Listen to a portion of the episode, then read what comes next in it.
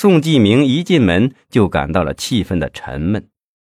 张定国没什么客套，待宋继明一坐下，便单刀直入地说：“这次请你来，主要是有人向省检察院举报说你收了十万的美金，有关纪律在这儿我就不用重复了。我想你比我们更清楚，所以你要如实向我们交代。”宋继明迟疑了一下。定国同志，你放心。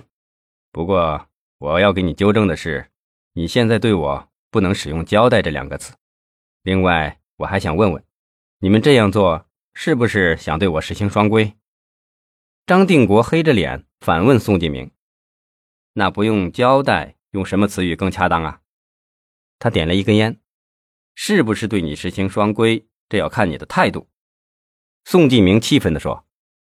我没做什么违法犯罪的事，也没做什么出格的事。目前让我交代问题，你不觉得这样有些不妥吗？宋继明说到这儿，用目光扫视了一下众人，平静而严肃的又说：“我知道大家此行的目的，但我要提醒大家的是，你们在没有弄清事实的真相之前，都不要说过于武断的话，否则以后大家都下不了台。”省纪委纪检一室主任吴征启插话道：“啊，金明同志说的有道理，省领导对南疆很重视，特别是最近一个时期，大案要案不断。在这个时候，有人反映说你收受贿赂，我们也要先做深入的调查呀，请你积极配合我们的工作。这不是什么双规，要是那样，总书记就不会回避了。我们都清楚你的为人，相信你是一个正直廉洁的好干部。”张定国一听，语气也软了下来。啊 宋吉，你也别误会，省有关领导让我牵头负责这次调查工作，希望你能理解。看我们这行的说话就这样，我们不得罪那些腐败干部，就要得罪人民、得罪党了。所以呢，不到之处也请你多包涵。张定国的话让宋继明觉得好笑，他也是市委的常委呀。虽说张定国主抓政法工作，可当时赵东林在位时，他可不是这个态度。平时工作对自己也很关照，但自从李先法来到南疆并赏识张定国，宋继明就隐隐约约的觉得张定国像是变了一个人。他一天到晚心思不放在工作上，而是时刻揣摩着李先法的心思。有一次，宋继明和他一起吃饭时。他在宋继明面前大叹世风日下，还问宋继明什么叫通达，怎么个通达法？宋继明回答不出来。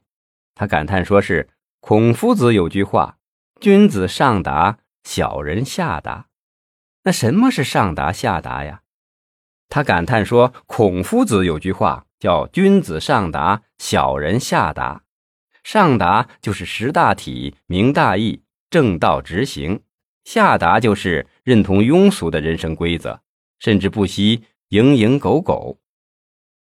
张定国的通达观点真让宋继明长了见识。听说后来他还靠着李先法和庞统一攀上了关系，现在成了中央的后备干部。听说庞统一正打算让他到副省级的新疆市任副书记、纪委书记。宋继明看了看张定国，问。张书记，我想坦诚的问你，除了那十万美金，其他的你就没有想了解的吗？张定国迟疑了一下，不解的问：“我不明白你的意思啊。”宋继明笑了笑：“孔夫子不是有句话吗？君子上达，小人下达。什么是上达下达呢？上达就是识大体、明大义、正道直行。”下达就是认同庸俗的人生规则，甚至不惜蝇营狗苟。张定国尴尬地打断宋继明的话：“宋局，今晚这么晚了，请你过来，不会是让你说这个的吧？”宋继明的语气低沉了下来：“当然不是，我就是不明白，做一个正直无私的人，怎么就这么难？”张定国认真地说：“宋局，你这话让我就不大明白了。”要知道，纪委的同志们可不是专门来听你这大发感慨的。宋继明点点头，哼，这一点我比你更清楚。你应该知道，我不是那种会大发感慨的人吧？我想这么晚了，让我到这儿来谈反腐倡廉问题是最恰当的了。丁国同志，我们必须清醒地认识到反腐倡廉的问题，这是一个关系到党和国家生死存亡的大问题呀。可不少的事实证明，千腐败万腐败都是思想先腐败。陈锡同、陈克杰、王宝森、胡长清等这些高级干部之所以堕落，都是从思想退化变质开始的，逐步的滑向了腐败的深渊。在场的同志都愣住了。大家不明白宋继明说的这些有何用意。宋继明继续说：“我知道在座的同志们都想知道我到底有没有收那十万美金。在这里，我要郑重的告诉大家的是，我没有收。可是有人一定想让我收下，想方设法的以此让我思想退化变质，然后把我控制住，他们才能为所欲为。”室内鸦雀无声。宋继明继续说：“如果我这个把持着一方平安的公安局长和他们沆瀣一气的话，那么南疆的社会就会充满了血腥和暴力，南疆这片投资兴商的热土就没有正义可言。大家现在最关心的是我到底有没有收那十万美金。可是大家有没有想过，在南疆又有谁会出手这么大方呢？”其实我看此人是聪明反被聪明误，举报我收受贿赂，那他怎么没想到他自己这也是犯罪啊？宋继明说话的时候，张定国是一言不发，抱着茶杯不停的喝茶。听他说到行贿的事上，才不冷不热的插了一句：“继明同志，我们现在只关心你到底有没有收那十万美金。”宋继明正色道。当然没有，有人把这存着十万美金的卡送给了我的妻子，因为我当时在省厅开会，他在去美国之前只好匆匆的把这张卡交到单位去了，这是有据可查的，你们再调查吧。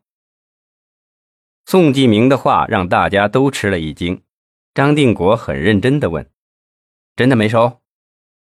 宋继明笑了笑：“张书记不会希望我收下这笔可观的巨额贿赂吧？”省纪检一室主任吴征启看了看时间，啊，天色不早了，今天咱们就到这吧。张书记，你还有什么需要了解的吗？张定国正想开口，手机响了，他躲到一边接完电话，回来朝吴正启点点头，有些矜持的说：“啊，就这么着吧，有什么情况明天再了解吧。”说罢，长长的吁了口气，没头没脑的嘟囔了一句。真累。宋继明回到家已经是深夜十二点了，这一夜他又失眠了，翻来覆去的躺在床上，总是睡不着，思绪万千。眼前一会儿是李先法，一会儿是费庆奇，一会儿又是张定国和范守业。南疆过去和现在发生的一幕幕，就像放电影似的，在脑海里转来转去。南疆这块黑幕到底有多大？到底会不会有人来揭开？自己今后何去何从呢？